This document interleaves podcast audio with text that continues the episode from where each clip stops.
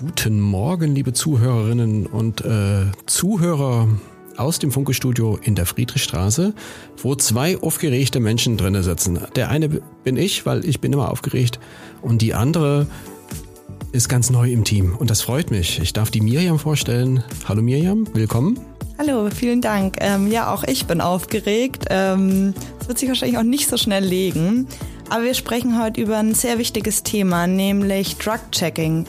Das ist seit einem Monat in Berlin möglich und vor allem im Hinblick auf den Tod zweier minderjähriger Mädchen im vergangenen Monat, die mutmaßlich an der Ecstasy-Variante Blue Punisher gestorben sind, ähm, wird aktuell wieder sehr viel über die Gefahr von Drogen diskutiert. Das machen wir. Auf geht's.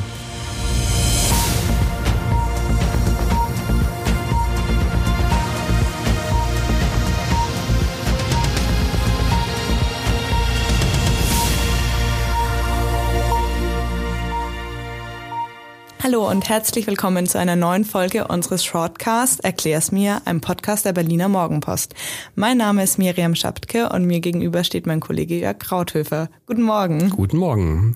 Liebe Miriam, erklär mal, wie genau läuft denn dieses Drug-Checking ab? Ja, seit dem 6. Juni kann man in Berlin vor dem Konsum seine Drogen an Beratungsstellen abgeben und analysieren lassen.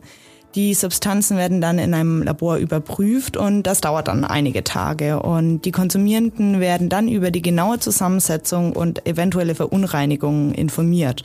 Und so sollen gesundheitsschädliche Präparate erkannt und die Risiken für Konsumentinnen und Konsumenten minimiert werden. Wo in Berlin kann man denn das machen lassen? Ja, das ist an drei verschiedenen Stellen möglich. Nämlich einmal am Fixpunkt Druckausgleich in Neukölln, dann bei Vista in Kreuzberg und bei der Schwulenberatung in Charlottenburg. Und zwar immer am Dienstagabend, sodass das Laborergebnis dann passend zum Wochenende zurück ist. Und das Angebot richtet sich somit an Partykonsumierende, aber auch an Menschen, die regelmäßig bis täglich konsumieren. Und dieses Drug-Checking läuft natürlich ganz anonym ab. Und ähm, es besteht auch die Absprache mit der Justiz, dass im Umfeld der Beratungsstellen nicht kontrolliert werden darf. Fördert dieses Drug-Checking am Ende nicht sogar den Drogenkonsum? Er macht ihn ja quasi legal, in Anführungszeichen. Naja, bei dem ersten Besuch ist für jeden, der vorbeikommt, ein 20-minütiges Beratungsgespräch verpflichtend und das soll zum Reflektieren des eigenen Konsums anregen und ähm, wird dann quasi weiterer Beratungsbedarf ähm, festgestellt, ähm, helfen die Träger weiter und vermitteln gegebenenfalls auch an andere Stellen. Und so soll auch schon bei Gelegenheitskonsumentinnen und Konsumenten niederschwellig der Kontakt zu Beratungsstellen hergestellt werden. Und das Drug-Checking soll somit als Art Katalysator zur Entstigmatisierung dienen, also weg von Bestrafung hin zu Unterstützung und Hilfe. Ja, und vor allem gilt festzuhalten, Drug-Checking verhindert schlichtweg Drogentote. Die Bilanz nach dem ersten Monat?